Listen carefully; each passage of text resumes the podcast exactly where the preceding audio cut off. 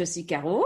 Bonjour, je suis Amar Jabkor. Bienvenue sur le podcast Au fil du yoga, podcast dédié au yoga, à sa philosophie et à son histoire. Bonjour à vous tous. Bonjour Amar Jabkor. Bonjour Caro, comment ça va? Bien et toi? Parfaitement. De quoi on va parler aujourd'hui? Eh bien écoute, euh, j'avais envie que nous discutions autour de, voilà, je suis débutant en yoga, de quel matériel ai-je besoin? Très bonne question. Et oui, alors je pense que le plus simple, c'est de commencer par la tenue que l'on porte. Qu'en penses-tu? Ah, bah, c'est une bonne idée. Il y a une grande différence d'ailleurs entre toi et moi. En tout cas, quand tu, euh, quand tu pratiques du Kundalini. Moi, je suis toujours en legging, Mhm. Oui, c'est vrai. voire en short en été quand il fait très chaud ici à Marseille.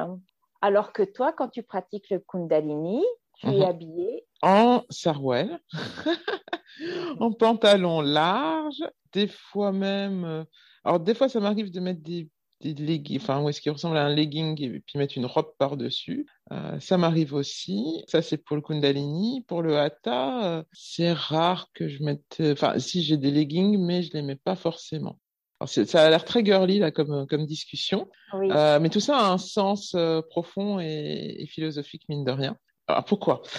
Parce qu'en fait, alors il y a, évidemment, on va dire, la question de la tradition. Mais là, dans ces cas-là, on pourrait même dire qu'en Inde, euh, ils sont peut-être pas férus de leggings euh, comme ici euh, en Occident. Mais une des choses qu'on va retrouver, on va dire, dans tous les conseils de, du futur yogi dans les magazines, c'est une te- tenue confortable qui n'entrave pas les mouvements, puisqu'on fait pas mal de mouvements et de, et de postures. Au niveau du, du Kundalini, pourquoi beaucoup de Sarwell? Parce que c'est vrai qu'on... Alors, il n'y a aucune interdiction, hein, chacun porte ce qu'il veut, tant que c'est une tenue euh, digne et respectable, donc euh, pas forcément le nombril à l'air, enfin, genre de choses, c'est pas forcément recommandé, pour des raisons euh, tout simplement de bah, de connexion à soi. Donc, euh, on n'est pas là forcément pour faire un défilé de mode, euh, alors en Kundalini ou dans, dans autre chose d'ailleurs, mais en Kundalini, c'est plus marqué, hein, parce que c'est vraiment un yoga de la conscience, c'est plus intériorisé, on est plus sur de la méditation, il y a un aspect de spiritualité qui est plus visible, on va dire, donc ça peut sembler beaucoup plus austère, alors que bon, pas forcément. Euh, mais sur euh, le Sarwell, après moi, c'est euh, aussi un choix parce que j'aime bien euh, être à l'aise dans mes vêtements, euh, ça laisse plus passer l'air. Et par ailleurs, dans un legging, parfois moi je peux me sentir, enfin pour la pratique, j'entends, compressé. Au niveau des, bah, la circulation sanguine, je préfère que ça circule naturellement plutôt qu'avec un, qu'un legging. Et au niveau donc des, des autres pratiques, bah, de fait, j'ai la même façon de voir les choses pour le, pour le hatha. C'est-à-dire que pour moi, c'est important que mon sang circule euh, le plus naturellement sans aucune entrave. Donc, euh, les leggings, euh, c'est pas trop, trop mon truc.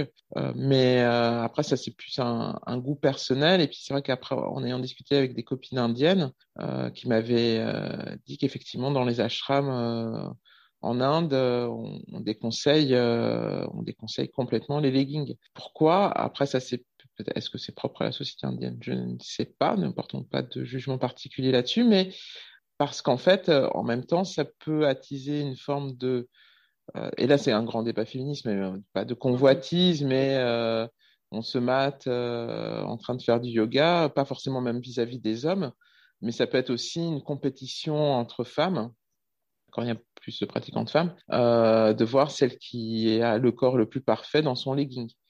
Parce qu'un legging, ça, ça pardonne pas. hein. Euh, On a des bourrelets, on a de la cellulite, ça se voit euh, immédiatement, immédiatement. Donc, euh, donc voilà. Donc c'est aussi pour ça euh, que par habitude, puisque moi j'ai, je fais dire j'ai grandi. Euh, j'ai, euh, enfin, voilà, je sors d'une tradition euh, donc de hatha yoga Shivananda qui est très, qui est très, voilà, pas traditionnaliste, mais on va dire un peu plus moins occidentalisé. Euh, en, en Shivananda, euh, la tenue, c'est un pantalon large, donc c'est pas un sarouel, mais c'est voilà, c'est un pantalon large euh, de couleur blanche et puis un t-shirt.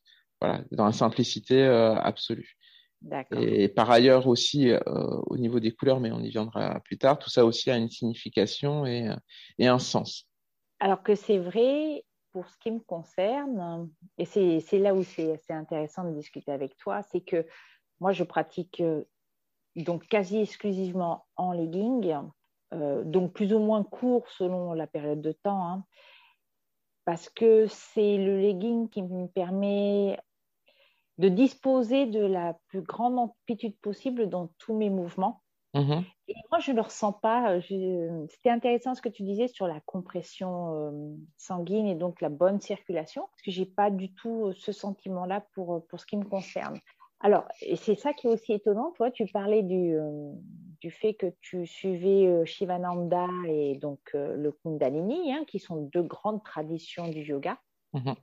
Et en fait, moi, je pratique, c'est vrai, une forme très occidentalisée euh, de la pratique physique de yoga, à la fois le vinyasa et le forest yoga. Le forest yoga mmh. étant vraiment américain à 100%. Le vinyasa, je pense que c'est un mélange qui a été réalisé par divers professeurs. Euh, on en parlera un, jour entre différents professeurs, aussi bien européens qu'américains.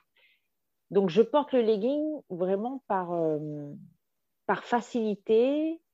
J'adore porter des leggings à tel point que j'en porte euh, très souvent. Et un t-shirt avec une brassière. Alors, je précise la brassière tout de suite hein, parce qu'en fait, moi, il m'arrive de montrer mon nombril. Oh Pourquoi? Pourquoi je n'ai pas de corps de déesse En fait, comme ici à Marseille, il fait très chaud et que mes deux pratiques sont intenses et même le forest yoga se pratiquant dans une chaleur ambiante qui devrait être de 25 degrés, donc c'est vrai, certes, beaucoup moins qu'en Bikram yoga par exemple, je transpire beaucoup. Et le t-shirt devient gênant à ce moment-là. J'ai essayé plein de choses parce qu'effectivement, j'ai pensé à cette histoire de regarder le corps des autres hein, ou d'offrir mon corps, entre guillemets, à la vision des autres on, va, on va parler de ça parce que c'est intéressant. Euh, j'ai des bourrelets, et notamment au niveau du, de l'abdomen. Et mhm. donc, le problème du legging, c'est qu'effectivement, on voit bien euh, les formes. Et pendant très longtemps, j'ai été très mal à l'aise, même si j'enlevais le t-shirt parce que j'avais trop chaud. Et quand mhm. je dis chaud, c'est vraiment, je, je sue énormément. Euh, donc, c'était vraiment pour un confort dans ma pratique j'avais honte de montrer mon corps. Alors que, bon, très honnêtement, dans les, euh, dans les studios où j'ai pratiqué, il n'y avait pas ce. Enfin, en tout cas, je ne l'ai jamais remarqué, il n'y avait pas de voyeurisme. Mais j'étais mal à l'aise. J'étais mal à l'aise parce que je ne faisais pas partie des plus jeunes femmes qui étaient euh, là dans la salle, mm plus jeunes, plus belles. Et donc, il y avait ce malaise-là. Et je dirais que ça a servi de catharsis, le fait de de pratiquer en legging et uniquement en brassière parce que ça m'a appris à accepter mon corps tel qu'il est et pas non pas idéalisé comme on peut le voir soit autour de soi, soit dans les magazines et les photos. Et en définitive, tu as complètement raison sur le fait je n'exhibe pas mon corps. Très important en yoga puisqu'il y, a un respect en fait de toutes les personnes qui peuvent se trouver autour. Et je dirais même plus, c'est que pour moi, mon tapis de yoga est un, est un lieu sacré. Mhm. Donc, effectivement, on pourrait penser que le fait de s'habiller légèrement apporte atteinte à cette euh, sacralisation du tapis. Mais en fait, j'ai appris à être confortable avec cette idée parce que j'en avais besoin pour pratiquer à l'aise mhm. la partie physique. Dès qu'on revient en Shavasana, je remets un t-shirt. C'est-à-dire de posture de relaxation pour nos Voilà, pardon, oui, c'est vrai. Donc, je remets un t-shirt, donc il n'y a pas de problème. Et effectivement, aussi, tu, faisais référence euh, à des vêtements propres. Anna Forest insiste énormément sur euh, le côté propre de vestimentaire des professeurs de forest yoga. Euh, où il n'est pas mm. admis d'avoir un t-shirt ayant des accros, des, euh, des coups de peinture, euh, un vêtement propre. Pourquoi? Parce que le professeur doit afficher une image de propreté, cette image étant également une image d'honnêteté. Et par contre, elle est contre le fait de porter des euh, vêtements sombres. Mhm. Donc, on va parler peut-être du blanc. Je vais juste finir pour, euh, pour ce qui me concerne. Oui, oui, oui. Anna Forest elle, demande à ses professeurs de mettre des, cou- des couleurs, vraiment des couleurs. Parce que pour elle, mettre des couleurs éclatantes, c'est une façon de travailler déjà sur soi en tant que professeur, puis évidemment pour l'élève, hein, et d'affirmer les choses, de ne pas se cacher derrière euh, l'uniformité, l'uniformité du legging et l'uniformité de la couleur. Et par ailleurs, sur la propreté, c'est aussi une des. Quand on revient au Yoga Sutra de Patanjali, donc l'ouvrage de référence qui a codifié euh, le yoga, euh, il, y a, il y a 1500, un peu plus de Oui. 1500 ans, ça fait partie d'une des, euh, d'un des devoirs moraux euh, et physiques, en fait, constitutifs en fait des, des étapes du yoga, c'est-à-dire la propreté sur soi-même, de soi en fait, donc son hygiène corporelle et, et l'hygiène aussi de, de ce que l'on porte. Et même j'irai plus loin, en Ayurveda, il est très important euh, justement d'avoir des vêtements propres du jour, euh, énergétiquement, pour euh, ne pas absorber l'énergie de la veille, donc de reporter un vêtement, euh, même si euh, il peut sembler euh, pas sale, du lendemain, pour qu'énergétiquement on rayonne d'une certaine façon. Ça, c'est sur la question de la propreté.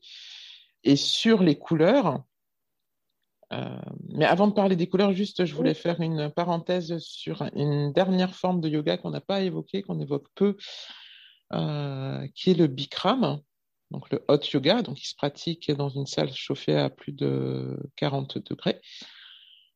Euh, D'ailleurs, nous pourrions inviter une, une très très bonne professeure de, de Bikram pour parler de cette pratique fort intéressante, qui n'est pas seulement commerciale, qui a vraiment aussi un effet thérapeutique. Donc, je, reviens donc sur le Bikram. Donc, il se pratique dans une salle qui a plus de 40 degrés, je ne sais plus exactement combien. Euh, de ce fait-là, à plus de 40 degrés, ben, on a très chaud, on transpire euh, dès les deux, deux, trois premières minutes. Ça, c'est une certitude. Donc, on est trempé.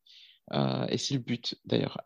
Donc, en Bikram, il n'y a pas de recommandation particulière, mais il est évident, l'ayant moi-même pratiqué, le pratiquant moi-même, qu'on ne peut pas y aller en, en sarouel ou en legging. C'est pas possible mmh. parce qu'en fait, c'est insupportable. Euh, c'est vraiment insupportable et on a très très très très chaud, on est trempé, mais vraiment trempé en fait. Donc euh, typiquement là, c'est un yoga où le corps est, est visible puisqu'on est euh, bah, souvent soit en short, même s'il y en a qui pratiquent en maillot de bain quasi pour euh, bah, des, des, raisons évidentes euh, de praticité. Mais il y a un rapport au corps qui est différent en Bikram puisqu'en fait on pratique devant un miroir. Donc mmh. on se regarde se regarde, on se voit, on se regarde. Enfin, c'est surtout qu'on se voit. C'est pas qu'on s'admire, mais on se voit en train de de, de pratiquer pour aussi, euh, comment dirais-je, euh, pouvoir corriger sa posture. Voilà. Donc, je ferme la parenthèse sur le, le Bikram. Concernant les couleurs, donc en Kundalini, l'enseignant doit être en blanc. Donc, je dis bien doit. C'est pas une recommandation, c'est une obligation. Pourquoi? Parce qu'énergétiquement, c'est bah, comme Anna Forest, hein, il y a une thérapie par les couleurs que l'on porte qui, euh, est, importante comme notion, c'est-à-dire que le blanc, c'est aussi euh, cette couleur qui reflète les autres couleurs, qui permet pas d'absorber les, euh, les j'allais dire les couleurs, mais non, en fait, les énergies des gens. Donc, il y a, cette chose-là qui est importante. Euh, par ailleurs, euh, c'est pas forcément une question de pureté, là, c'est vraiment une histoire euh, énergétique qui est mise en, place. Et euh, les pratiquants aussi hein, sont invités, eux, à être en blanc de la même façon. Mais voilà, après, chacun fait euh, comme, il, oui. comme il le, le souhaite. Hein. Voilà, oui. C'est un cheminement personnel aussi, hein, de porter des couleurs claires. Et des... Parce que ça veut dire qu'on devient, en tout cas dans notre esprit, on a l'impression qu'on est plus visible en blanc qu'en en noir ou en marron. Euh, et donc, c'est aussi une question d'affirmation de soi qui passe par, euh, par cette couleur. Et pour l'enseignant, c'est aussi une façon d'être complètement dans une forme de neutralité en Kundalini Yoga. Euh, C'est-à-dire qu'on est au service de notre pratique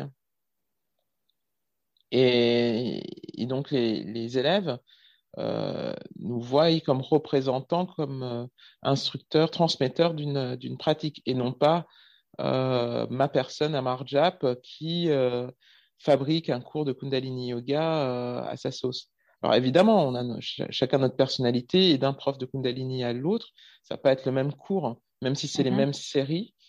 Il y a une ambiance générale qui va, oui, qui Ouais, c'est difficile à décrire. ça peut être avec l'utilisation de la musique, ça peut être bah, évidemment les thèmes abordés, la façon dont on transmet, donc qui sont propres aux professeurs, mais à la base, on est au service de notre, euh, de notre discipline. D'où aussi cette couleur euh, neutre. Donc ça peut sembler très austère, finalement, austère d'être tout en blanc tout le temps quand on est enseignant, mais d'une certaine façon, c'est aussi comme une forme d'uniforme euh, que l'on porte et là, je fais la jonction avec euh, Shivananda, où euh, les enseignants euh, portent un pantalon blanc et un t-shirt jaune. Pourquoi jaune? Tu le sais? Je ne sais pas. Je ne sais pas pourquoi jaune. sûrement par rapport au soleil, mais bah, je demanderai. Tiens, pour le prochain podcast. Il faudra me relancer là-dessus. Je vais demander. C'est vrai que le, la symbolique des couleurs est très intéressante. Alors, tu, tu parles du mot austérité pour euh, la partie blanche, les vêtements blancs Kundalini. Je ne le vois pas comme ça. Pour moi, c'est la couleur de la pureté. plus, que, plus que de l'austérité. Alors, c'est vrai que je ne porte pas du blanc tout le temps, donc euh, c'est peut-être le ressenti parfois. Mais mais c'est vraiment l'idée euh, l'idée de la pureté. Et en définitive, il y a une espèce de message euh, qui peut être diffusé envers euh, les élèves, mais ce message, il est évidemment aussi pour celui qui porte le vêtement. Tout à fait. Donc voilà, les chers auditeurs, si vous voulez bientôt commencer le yoga et que vous vous posez des questions sur votre tenue, choisissez quelque chose qui soit qui vous soit à vous le plus adapté pour votre pratique. Mhm. Et je dirais, je pense que tu es d'accord avec moi, euh, Amarjap, c'est qu'il n'est pas utile de mettre des centaines d'euros dans l'achat euh, d'un vêtement de yoga. Choisissez vraiment votre vêtement selon votre bourse, sauf si vous voulez vous faire plaisir. Vous avez plein de grandes marques qui se sont lancées dans le business du yoga mais vous n'avez pas besoin euh, de tout un attirail euh, par rapport à ça. Et par ailleurs, euh, je me permets d'ajouter, ma chère Caro, je vous invite à tester aussi les différentes tenues pour trouver la vôtre.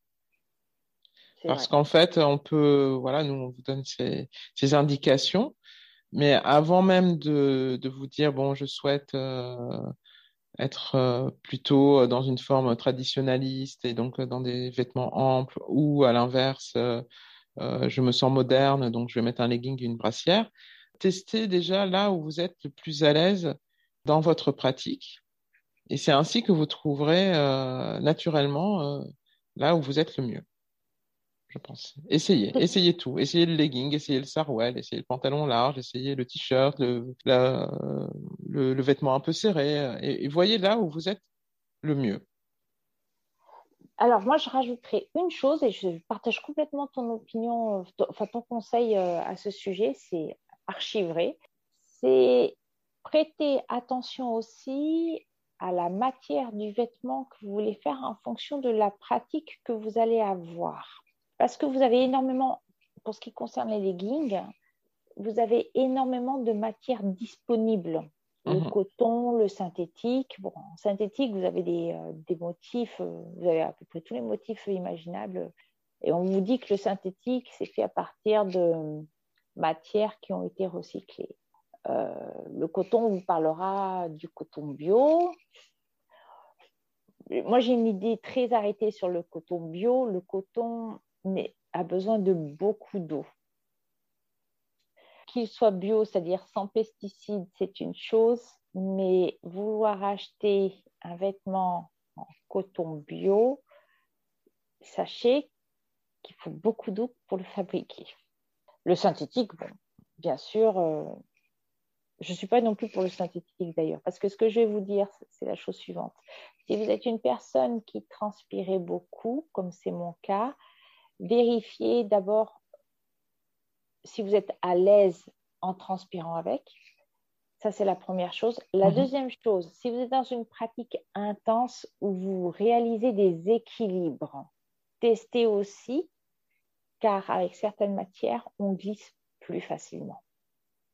Voilà, ça c'était nos conseils sur les. Euh, et juste un dernier point. En Kundalini Yoga, on recommande, mais en Shivananda aussi, je pense, euh, uniquement des matières naturelles pour, euh, pour des raisons ayurvédiques, énergétiques. donc uniquement du coton ou de la soie ou d'ailleurs il n'y a rien d'autre, hein, ou du bambou. Enfin bon, pour des raisons énergétiques traditionnellement, on porte uniquement des matières naturelles. Et alors, si on parlait maintenant du matériel, c'est-à-dire le tapis et les accessoires, briques, sangles, et un peu tout ce qu'on voit fleurir à droite à gauche pour améliorer votre euh, pratique. Alors, je souhaiterais juste faire une, petite introduction sur la question. Je t'en prie. Si je me permets. Mhm. Euh, concernant les accessoires type sangles, briques, etc., en Kundalini Yoga et en Hatha traditionnel euh, Shivananda, on n'utilise pas d'accessoires. Euh, pas, enfin, pas ce type-là. Pourquoi? Parce qu'on estime, et là c'est purement philosophique, on estime que c'est le corps qui va faire le cheminement pour arriver jusqu'à la posture et que de ce fait-là, on accepte que le corps ne va pas aussi loin que ce qu'il voudrait. D'accord? Donc, il n'y a pas d'aide, par exemple, avec les sangles. C'est accepter, il y a un chemin d'acceptation. Euh, je dis qu'il est ni bien ni mal, hein, mais voilà, il y a un chemin d'acceptation de se dire que, par exemple, quand on fait la posture de la pince, donc c'est quand on est assis, les jambes tendues et qu'on met les mains euh, sur les orteils. Si les mains n'arrivent pas jusqu'aux orteils, mais arrivent, euh, imaginons, aux genoux, c'est d'accepter que le corps va jusque-là et pas au-delà. Et de ce fait-là, on ne simule pas, entre guillemets, euh, la sensation. Ce qui est très différent, donc c'est pour ça que c'est juste vraiment un point de vue. Par exemple, Dayangar, qui est euh, un yoga euh, qui, à la base de la base, est, a une portée thérapeutique, où il est important que le corps ait la sensation de la posture accomplie et c'est pour cela qu'en fait, euh, Yangar ne peut pas se pratiquer du tout, d'ailleurs, sans, euh, sans accessoires, sans briques et sans sangles. Je ferme ma parenthèse.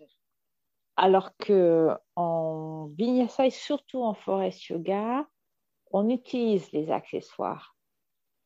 L'approche est, est, un peu similaire à celle d'Ayangar. Alors, je dis un peu pourquoi.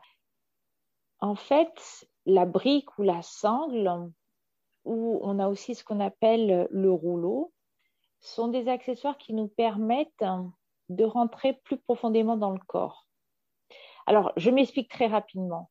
Le rouleau, c'est euh, un tapis, un vieux tapis que vous avez euh, récupéré et euh, qui devient, que vous roulez et que vous utilisez pour faire les abdos, puisque en forest yoga, on fait beaucoup, beaucoup d'abdos. C'est la première chose. Donc là, c'est un, accessoire où on va presser avec les cuisses le, rouleau pour engager un peu plus les abdos. La brique et la sangle vont être utilisées dans des postures, non pas pour aller plus loin dans la posture, et c'est peut-être là qu'il y aura une différence avec Ayangar, mais en fait, pour nous aider à ne pas compenser anatomiquement, c'est-à-dire à introduire un déséquilibre dans le corps. Et pour ce qui me concerne, j'ai déjà fait du hatha yoga et c'est quelque chose qui m'a un peu choqué mhm. dans certaines postures comme le pigeon, on a fait la sirène aussi, où je voyais des gens mais complètement déhanchés parce qu'ils vont dans la posture maximale, mais en fait leur corps n'est pas prêt. Et alors, c'est vrai ce que tu as, tu as dit juste avant, c'est qu'on laisse le temps au corps d'aller vers la posture et que normalement, on devrait s'arrêter là où on doit s'arrêter. Donc, en forest yoga, l'idée, c'est d'aider le corps non pas par exemple à faire euh, une torsion complète ou non, c'est juste par exemple mettre la brique sous la main pour éviter de casser le dos. Souvent, quand on fait la pince debout en avant, donc hein, c'est quand on va toucher ses pieds vers le sol, beaucoup de gens n'y parviennent pas. En forest yoga, on plie les genoux systématiquement. Et c'est quelque chose d'extrêmement important parce que sinon, les gens en fait ne plient pas le corps au niveau du bassin, ce qui doit être fait, mais au niveau des lombaires. Et systématiquement, les gens se font mal. Donc, on va utiliser par exemple les deux briques surélevées pour pouvoir poser les mains dessus et on demande à l'élève de plier les genoux. C'est dans ces cas-là, en fait, qu'on utilise les accessoires en forest yoga. D'accord. Pour, ce qui est du tapis, est-ce que tu as un certain nombre de recommandations pour euh, nos auditeurs? Alors, juste pour vous dire, en Kundalini, euh, la base est un tapis en peau de mouton. Alors, ça peut sembler bizarre, euh, mais parce qu'en fait, ça permet de s'isoler euh, du champ électromagnétique de la Terre. Voilà, voilà pourquoi vous verrez tous les profs ou beaucoup de profs de Kundalini avec leur peau de mouton plus ou moins grande, hein, forcément, mais qu'on, bon, moi, par exemple, je le pose euh, sur le, comment dirais-je, sur, euh, sur un tapis euh, classique. Mais moi, j'ai aucune recommandation. C'est Caroline qui pourra vous donner des recommandations parce que je suis super nulle, en fait, en termes de tapis. Moi, tout ce que je lui demande, c'est de ne pas glisser dessus.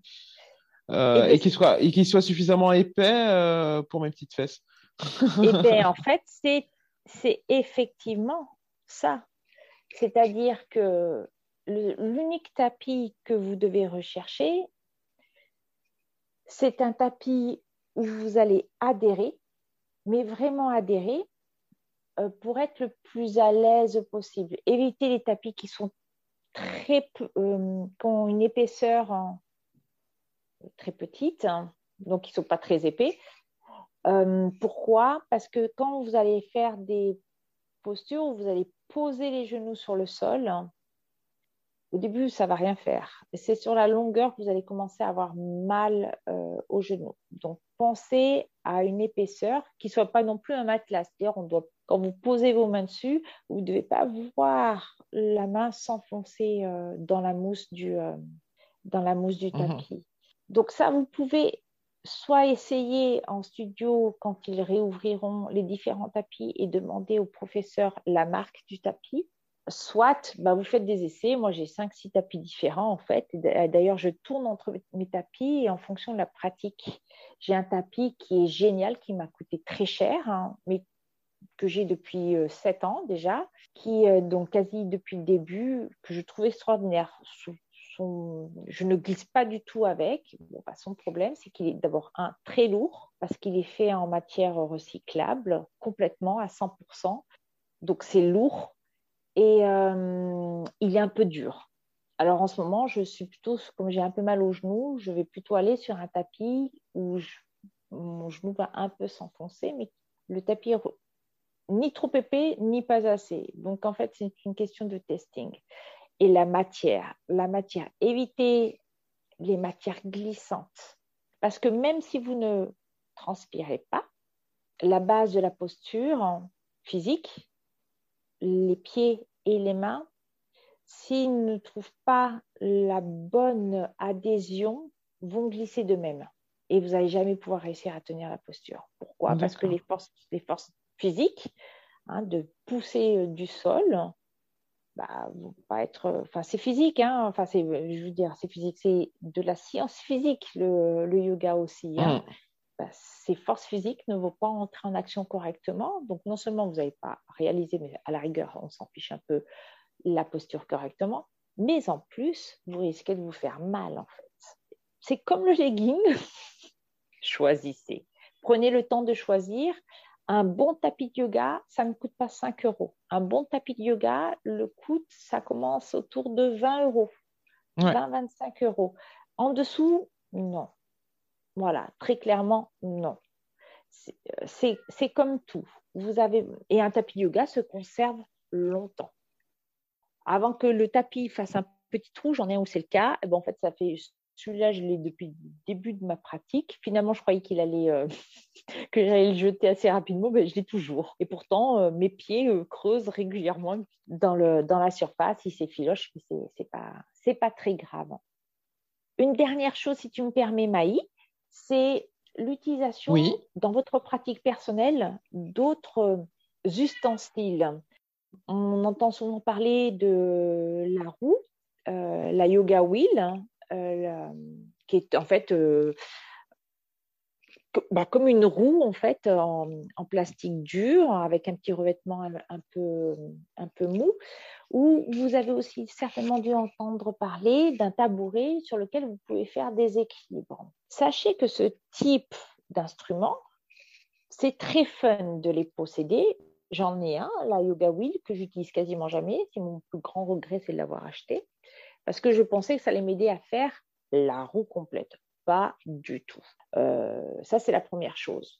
La deuxième chose, c'est que vous allez avoir un faux faux sentiment de réussir, par exemple, les postures d'inversion. Donc, vous avez la tête plus ou moins proche du, euh, du sol.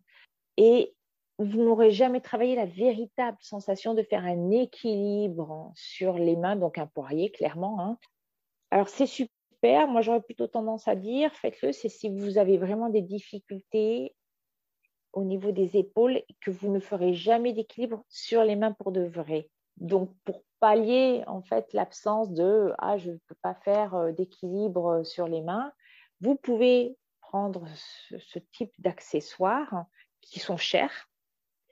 Faites attention quand même à, à la matière utilisée tout ce qui est contact avec le corps pour que vous soyez quand même en sécurité.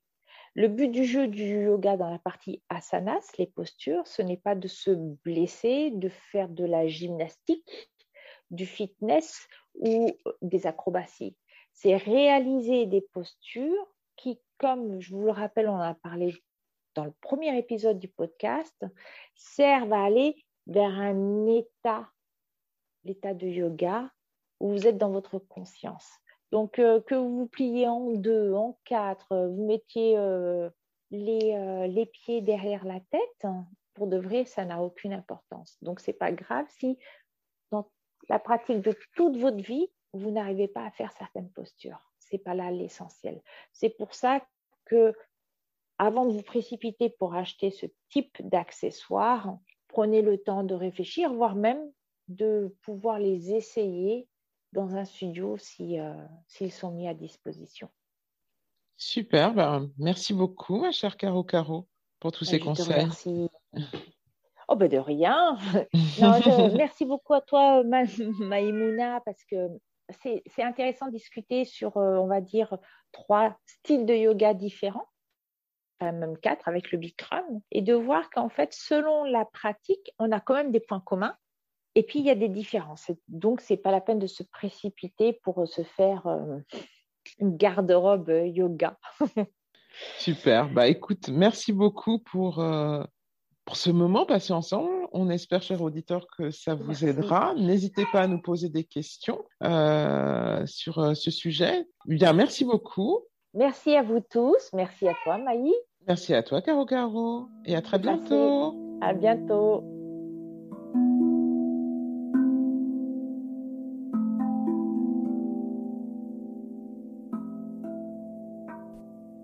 Vous avez aimé? Alors n'hésitez pas à nous le dire en nous écrivant à l'adresse suivante au fil du yoga.